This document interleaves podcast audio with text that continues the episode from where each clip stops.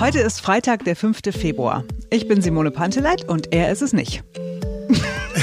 nee, ist er wirklich nicht. Er ist sehr, sehr Marc Schubert. Wir stehen vor einem Wochenende, an dem Karneval in Venedig gefeiert wird, per Livestream allerdings nur. Und am Sonntag, also in der Nacht zum Montag unserer Zeit, ist Super Bowl in den USA. Die Tampa Bay Buccaneers treffen auf die Kansas City Chiefs.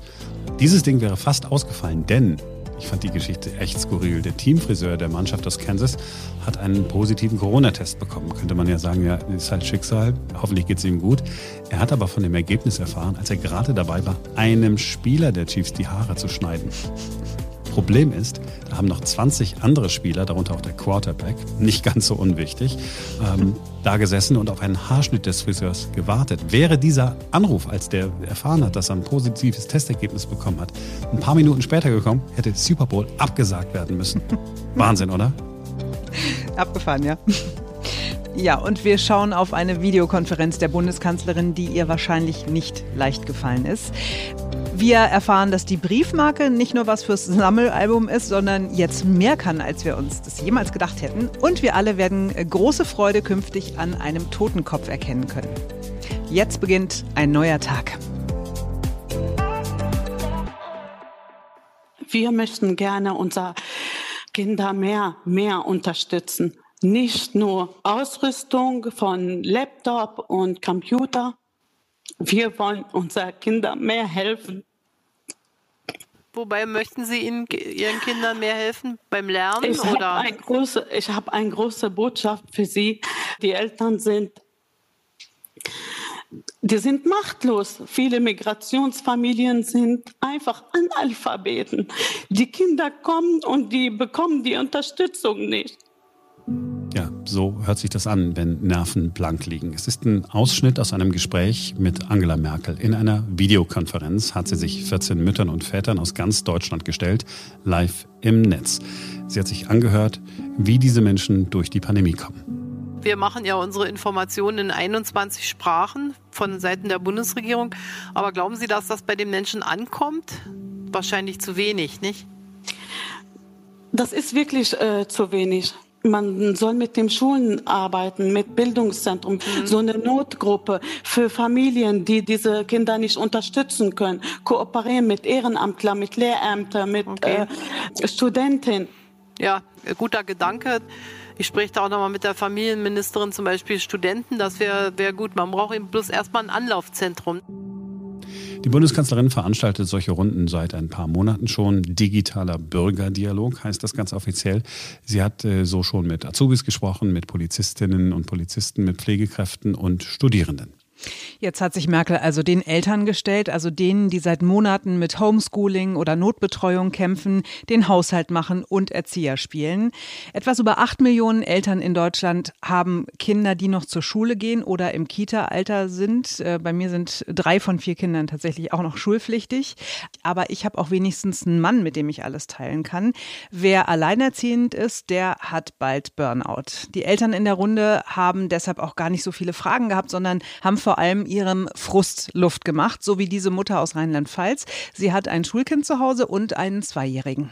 Der Vater meines zweijährigen Kindes lebt und arbeitet in Schweden, sodass am Ende alles an mir hängen blieb. Ich habe dann neben dem Homeoffice das Homeschooling gehabt. Ich habe den Haushalt gehabt, der durch die vielen Mahlzeiten, die sonst in Kita und Schule stattgefunden haben, natürlich auch. Und ich hatte meine Kinder immer dabei. Beim Einkaufen überall, weil sie ja nirgendwo mehr unterzubringen waren war es in der Gesellschaft insgesamt auf wenig Gegenliebe stieß. Das war eine sehr unangenehme Erfahrung, die leider bis jetzt andauert, dass man oft dann stigmatisiert wird, gefragt wird, warum müssen Sie denn Ihre Kinder mitnehmen? Können Sie die nicht zu Hause lassen? Nein, ich kann ein zweijähriges Kleinkind unmöglich allein zu Hause lassen. Und wenn ich dann in der Apotheke Ärger kriege, weil ich, während ich versuche, mich Corona-konform bargeldlos über eine Theke zu beugen, um an das EC-Lesegerät komme, mein Kleinkind durchbrennt, dann ist es sehr, sehr unangenehm. Dafür kann ich nichts. In diese Situation habe ich mich nicht freiwillig gebracht und da hätte ich gerne mehr Verständnis. Ja, was sagst du dann jetzt als äh, Kanzler oder Kanzlerin? Ähm, richtig was sagen kannst du nicht. Merkel hat es dann auch sofort äh, zugegeben. Richtig helfen kann ich jetzt nicht. Also ich kann Ihnen jetzt auch keine richtig guten Antworten geben, außer das, was ich Ihnen zusagen kann, ist, dass das Erste, an dem wir wieder öffnen, die Kitas und die Grundschulen sein werden, vor allem anderen. Die Eltern, die hier was sagen durften, sind natürlich vorher ausgewählt worden. Dabei geholfen haben gemeinnützige Vereine, zum Beispiel die Caritas und der Verband Alleinerziehender Mütter und Väter. Die haben ihre Mitglieder angesprochen und gefragt, ob sie denn mitmachen wollen. Mein Mann geht ganztägig arbeiten. Ich arbeite auch in einer Schule als Schulsozialarbeiterin hier in Magdeburg. Die Schule liegt in einem Bereich, in dem Familienleben, die es vorher schon nicht leicht hatten und dies mit Corona besonders hart trifft. Also viel Arbeitslosigkeit, viel Kurzarbeit, alleinstehende Familien, viele mit, mit vielen Kindern in zu engen Wohnungen, wo eben gerade die, die Hausaufgaben hinten angestellt sind, was mir einfach Sorgen macht, dass ich glaube, dass diese Kinder noch mehr abgehängt werden, als es äh, vorher schon der Fall war. Ja, absolut nachvollziehbare Sorge. Angela Merkel scheint auch ehrlich bemüht. Sie stellt Nachfragen, sie bittet um Rat und sie gesteht auch, dass sie nicht für alles eine Lösung hat. Was glauben Sie mhm. eigentlich, sollen wir in diesem Sommer spezielle Angebote machen? Sollte man vielleicht Sommercamps anbieten, wo man vielleicht Schulunterricht nachholen kann? Was, was haben Sie Ideen? Ich denke, selbst wenn es wieder normal ist, ist es nicht wieder normal, weil jeder ja noch ein Päckchen mit sich rumzutragen hat aus dieser Zeit. Und was können wir da anbieten? Also ja. wenn da jemand Ideen hat, da suche ich noch so ein bisschen. Ich finde das sehr sympathisch, aber es ist irgendwie auch traurig, dass eine Regierungschefin in einem Land wie Deutschland so ratlos ist. Ja, ich, ich habe das ähnliche Gefühl auf der anderen Seite. Was soll sie denn tun? Ich meine, sie ist die Bundeskanzlerin, sie kann ja jetzt nicht überall ähm, überall sein und, und die Kinder betreuen. Jedenfalls anderthalb Stunden hat sich Merkel äh, die Sorgen und die Probleme angehört. Und das alleine, äh, finde ich, ist ja schon mal viel wert. Sie hätte es ja nicht, äh, nicht, nicht tun müssen. Was hat sie aber ähm, daraus mitnehmen sollen? Was hat sie sozusagen auch gehört, so an Fakten äh, in diesen Gesprächen? Der Kinderbonus ist nach wie vor nicht hoch genug. 150 Euro gibt es ja jetzt noch einmal einmalig äh, in diesem Jahr pro Kind. Mehrwertsteuersenkung für Dinge, die speziell Kinder brauchen, ist nochmal angesprochen worden. Gutscheine für Nachhilfestunden war eine Idee, die aus äh, dem Kreis der Eltern gekommen ist. Das war das Faktische. Und dann hat Merkel sich von der Runde ja, mit ein bisschen Humor verabschiedet und mit einer Botschaft. Also eigentlich müsste ich zu jedem von Ihnen nach Hause kommen und mich drei Stunden mit Ihren Kindern beschäftigen, damit sie mal durchatmen können und eine Stunde Sport machen können. Das kann ich natürlich nicht bieten. Aber wir arbeiten daran, dass diese Zeit möglichst schnell vorbeigeht. Das ist durchaus belastend, will ich sagen. Das geht ja an mir auch nicht spurlos vorüber, wenn keiner so richtig glücklich ist. Aber trotzdem war es wichtig, vielleicht, dass wir das auch mal in die Öffentlichkeit bringen, was da geleistet wird in den Familien. Die Runden mit Merkel gehen noch weiter. Es wird unter anderem noch Gespräche mit Künstlern und Veranstaltungsleuten geben und mit Menschen, die ein Ehrenamt ausüben.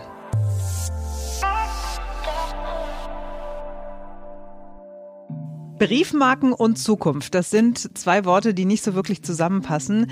Und auch Briefmarken und digital widersprechen sich irgendwie. Trotzdem werden die neuen Briefmarken, die die Post ab sofort, also seit gestern verkauft, als Briefmarken der Zukunft bezeichnet, die den Briefverkehr noch stärker digitalisieren sollen. Ja, Briefverkehr digitalisieren, das widerspricht sich doch eigentlich. Diese neuen Briefmarken äh, erkennt jeder sofort. Die sind größer, dann sind die länglicher als die normalen Briefmarken, die wir alle von Oma noch kennen. Vor allem ist aber auf der rechten Seite ein längliches Muster drauf gedruckt und das ist der Barcode oder QR-Code, der die Digitalisierung sozusagen symbolisiert. So funktioniert die digitale Briefmarke ungefähr. Aber wir müssen das genau erklären lassen. Unser Technik-Nerd, Ferenc Reinke, beschäftigt sich sonst nicht mit Briefmarken, aber diesmal dann doch. Ja, und ich war danach auch tatsächlich einigermaßen fasziniert, ähm, auch wenn ich privat eigentlich überhaupt keine Briefe mehr schreibe, also außer an die Krankenkasse oder das Finanzamt oder so. Also diese Briefmarke mit Code, die macht es nämlich äh, jetzt endlich möglich, dass ich zumindest in Teilen verfolgen kann, wo mein Brief gerade ist. So ein bisschen wie beim Paket. Leider ist es noch nicht ganz so detailliert. Was ich sehen kann mit dieser neuen Briefmarke, wenn der Brief, den ich geschickt habe, im Briefzentrum bei mir in der Region bearbeitet wird. Und ich sehe, wenn der Brief in dem Verteilzentrum, also da, wo er hingehen soll, wenn er da angekommen ist, das kann ich quasi auch sehen. Also wenn ich einen Brief von Berlin zum Beispiel nach Hannover schicke, dann sehe ich einmal, wenn ich ihn eingeworfen habe, ah, hier in Berlin ist er bearbeitet worden und später sehe ich dann sozusagen, ah, in Hannover im Verteilzentrum, da ist er jetzt angekommen und wird jetzt auch äh, bearbeitet. Da gibt es extra eine App für, die das anzeigt. Den Code, den scanne ich, bevor ich den Brief einwerfe und dann kann ich die Sendung eben teilweise verfolgen. Was leider nicht geht, und das finde ich tatsächlich ein bisschen schade, der Postbote scannt den Brief nicht ein, bevor er ihn irgendwie beim Empfänger in den Briefkasten schmeißt. Das heißt, ich muss weiter ein Einschreiben schicken, wenn ich wirklich 100% sicher gehen will, dass das Ding ankommt. Ähm, liegt wahrscheinlich daran, dass die Post mit dem Einschreiben natürlich auch noch ein bisschen Geld verdienen will. Hm. So, tatsächlich hat der neue Code auf den Briefmarken aber nicht nur einen Vorteil für die Kunden, sondern auch für die Post selbst. Ja, und die hat nämlich tatsächlich, und das hat mich wirklich total überrascht, ein echtes Problem mit gefälschten Briefmarken. Es gibt im Internet einmal so Anleitungen dafür, wie sich die Stempelfarbe gut lösen lässt. Das ist aber nur so, ich sag mal, der Kleinscheiß. Die richtig großen Fische, die fälschen die Marken gleich komplett zu Tausenden oder Zehntausenden und verkaufen die dann online. Was? Ja, das ist natürlich total kriminell. Das ist ja auch Urkundenfälschung, weil wir sind ja in Deutschland. Briefmarken sind Urkunden. Ähm, und die Post sagt selber, das sei ein, Zitat, massiv wachsendes Problem. Wie viel da betrogen wird, wie viel gefälscht wird, das will sie natürlich nicht verraten. Aber es ist eben mit diesem Code ab sofort so, jede Marke ist im Prinzip einmalig dadurch. Die wird gescannt im Verteilzentrum und durch den Code soll eben Fälschen quasi unmöglich sein. Also da gibt es irgendwo auf dem Planeten Menschen, die sagen, weißt du was, wir machen das richtig große Geld. Ja. Wir fälschen Briefmarken und nicht die blaue Mauritius. Nein, nein. Wir nehmen die ganz normalen, da vor der die Bundespost oder wie Motive. heißt. Ja, genau. Und äh, auch hier in Deutschland sind, äh, ich habe mal ein bisschen gesucht im Internet und in den letzten Jahren sind immer wieder äh, Leute aufgeflogen, tatsächlich, die dann, was weiß ich, 16 oder 20.000 Briefmarken von einer Serie, aktuelle Briefmarken von einer Serie zu Hause hatten äh, und die eben online unters Volk bringen wollten. So in der Masse ne, äh, lässt sich da ganz gut Geld verdienen mit. Ich hätte noch eine Frage zur Optik. Also die Briefmarken verändern sich durch diesen neuen Code im Format, aber sehen die noch weiter nach Briefmarken aus? Haben die auch weiterhin diese Zacken? Ja, tatsächlich. Also bei den privaten, man muss vielleicht dazu sagen, bei der Geschäftspost, da gibt es diesen Code schon länger und das kennt man vielleicht auch so von Behördenbriefen. Das ist ziemlich freudlos. Ne? Da ist wirklich nur so dieser Code und vielleicht noch ein weißes Feld. Bei den privat verwendeten Marken äh, bleibt es dabei, die haben ein Motiv. Der Code selber, der ist so ganz schmal daneben äh, gedruckt und die Marke hat auch weiter Zähne und äh, klassische Marken ohne Code und mit Code gibt's dieses Jahr noch parallel. Und ab nächsten Jahr haben dann alle Marken so einen Code. Aber eben auch weiterhin ein Bild und weiterhin so Zähne drumherum. Wahrscheinlich gibt es noch irgendwo Menschen, die Briefmarken sammeln. Werden die Briefe weiter gestempelt, auch in Zukunft? Ja, und das war der Post auch tatsächlich total wichtig zu betonen, dass die weiter gestempelt werden für, also nicht nur für Sammler, die werden weiter gestempelt tatsächlich, wahrscheinlich weil sie als Urkunden auch abgestempelt werden müssen. Aber der Post war auch total wichtig zu sagen, durch diesen neuen Code wird jetzt quasi jede Briefmarke zu einem Unikat. Das Spannende beim Stempeln ist tatsächlich, die Post wechselt jetzt die Farbe der Stempel. Also bisher wurde immer mit schwarz gestempelt. Zukünftig wird mit blau gestempelt. Weil der Code ist ja schwarz gedruckt und wenn man jetzt da schwarze Stempelfarbe drauf machen würde, dann würde der ja unlesbar werden für den Scanner. Deswegen jetzt blaue Stempelfarbe in Zukunft. So, und jetzt noch ein bisschen Nerdwissen zum Schluss. Der Code, das ist kein QR-Code und auch kein Barcode, das ist ein Data-Matrix-Code. Den gibt es tatsächlich schon viel länger als diesen eckigen QR-Code, den wir so kennen. Und zwar schon seit den 80er Jahren. Und die Post benutzt diesen Matrix-Code, weil er mehr Informationen speichern kann als ein klassischer Barcode und gleichzeitig aber weniger Fläche benötigt als ein QR-Code. Das ist ja auf der Briefmarke wichtig. Das ist Nerdwissen. Das ist Nerdwissen. Du hast es richtig angekündigt. Das ist definitiv Nerdwissen und ich fand es voll interessant. Ich auch. Und dafür, dass wir alle keine Briefe mehr schreiben, haben wir ganz schön lange über Briefe gesprochen, oder? Ja, und äh, tatsächlich, in jeder Minute, die dabei vergangen ist, sind 33.000 neue Briefe in den Versand gegangen. Also offensichtlich ist die Post nicht tot zu kriegen. Ich muss jetzt aber doch noch eine Frage stellen. Ihr habt bestimmt früher Briefmarken gesammelt, oder? Nein. Ja, tatsächlich, als Kind ja. Wirklich? Ich auch. Ja, na klar, von meinem mein Opa hat mir irgendeine Sammlung überlassen und dann habe ich auch Briefmarken gesammelt. Ich habe mal Münzen gesammelt, aber da erschien mir das irgendwie logisch, weil äh, da stand eine Zahl drauf und die hatten irgendwie einen Wert. Wo sind die eigentlich? Geh mal suchen, Marc.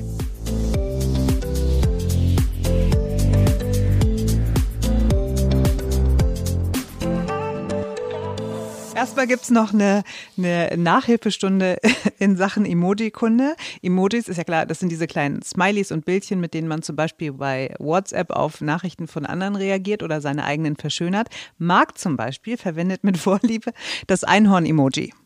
Ja, bei Frauen. Ich habe bei einer Kollegin, total, sie, hat, sie hat sich total gefreut, da habe ich nicht das Einhorn-Emoji genommen, sondern sie hatte mir geschrieben, ja, ich habe das und dann das äh, irgendwie da fertig geschrieben. Da habe ich gesagt, ah, cool, äh, vielen Dank. Und habe dann, wollte erst das Einhorn schicken, habe dann gedacht, nein, nein, du entscheidest dich äh, noch einmal um. Und da habe ich diese diese Fee, diese kleine Fee geschickt. Und dann so eine halbe Stunde später dann geschrieben. Und ich geschrieben, mein Gott, ich war zu Tränen gerührt, als du das geschickt hast. So weit ist es schon.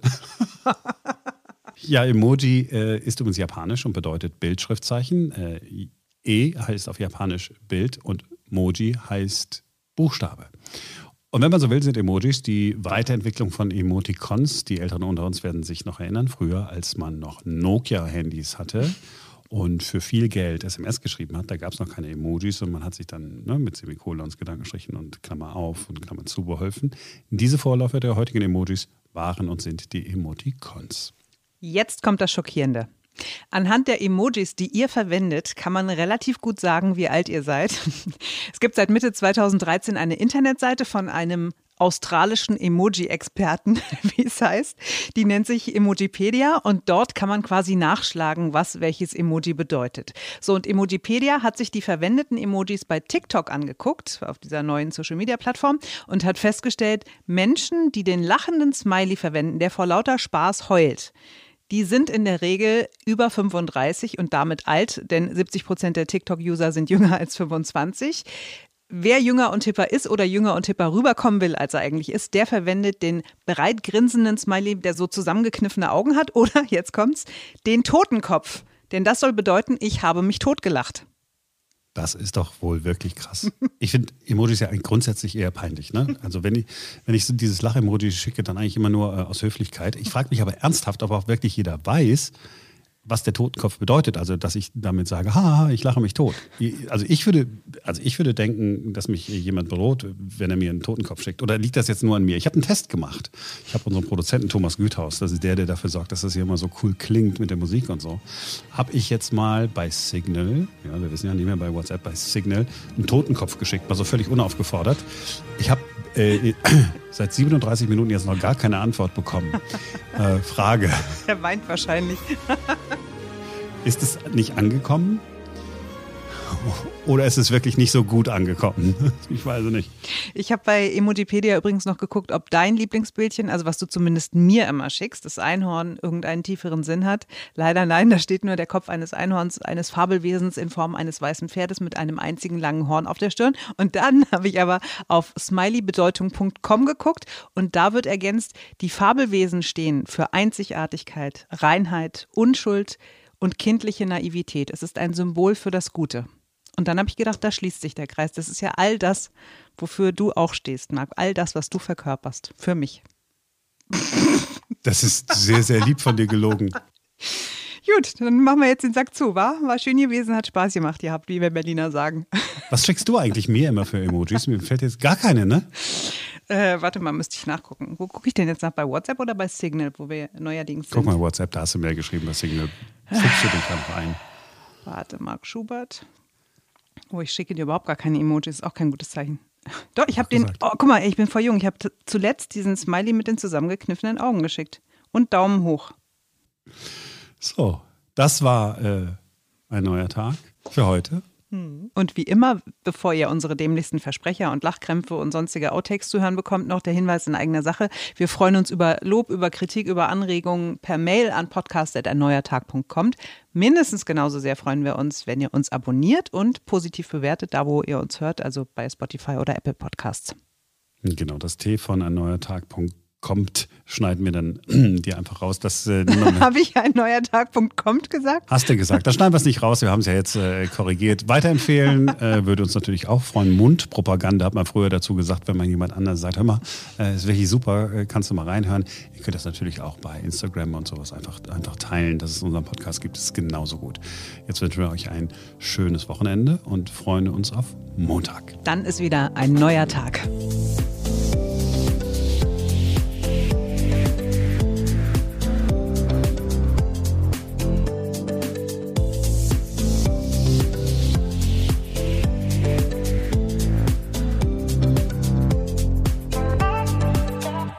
So, und jetzt erinnert euch mal an Merkels Neulandspruch. Vor knapp acht Jahren hat sie doch mal im Zuge des Abhörskandals gesagt, dass das Internet für alle Neuland ist. Jetzt sind wir mit der Digitalisierung seitdem nicht wirklich überragend weitergekommen hier in Deutschland. Aber die Kanzlerin hat sich weiterschulen können. Äh, sie ist voll die Technikfüchsin geworden. Wir hören jetzt, wie sie nicht nur den Grund für die Verbindungsprobleme erkennt, sondern auch direkt löst. Ich glaube, Sie haben Ihr Mikrofon nicht an, Herr, Herr Jakobs. So, jetzt ist gut. Schön. hatten dann Betreuung diesen zehn Tagen Quarantäne. Wir hören Sie ganz schlecht. Könnten Sie einmal noch Ihr Video vielleicht ganz kurz ausschalten? Dann würden wir Sie vielleicht wieder besser hören. So, jetzt? Ja, jetzt ist die Stimme wenigstens ja. wieder super da. Ja, danke schön. War das grammatikalisch halbwegs in Ordnung, was ich gerade gesagt habe? Oder ergibt ja. es so überhaupt keinen Sinn? Doch, für mich, für mich war es okay, oder? Na, ich kriege gerade eine Korrektur hineingeholt. Aber er hat es doch auch so gesagt, er hat es doch im, im, im, im Reden korrigiert. Ja, es war so, wie du es gesagt hast. Äh, das ah, ich sag's die einfach sicherheitshalber nochmal, weil irgend, äh, irgendein Wolltest Mensch, du, dass ich das komplett selber mache eigentlich, weil du so gewartet hast? Nee, ich habe so. hab nicht, nein, ich habe zwischendurch was anderes gemacht. Ich habe im Internet.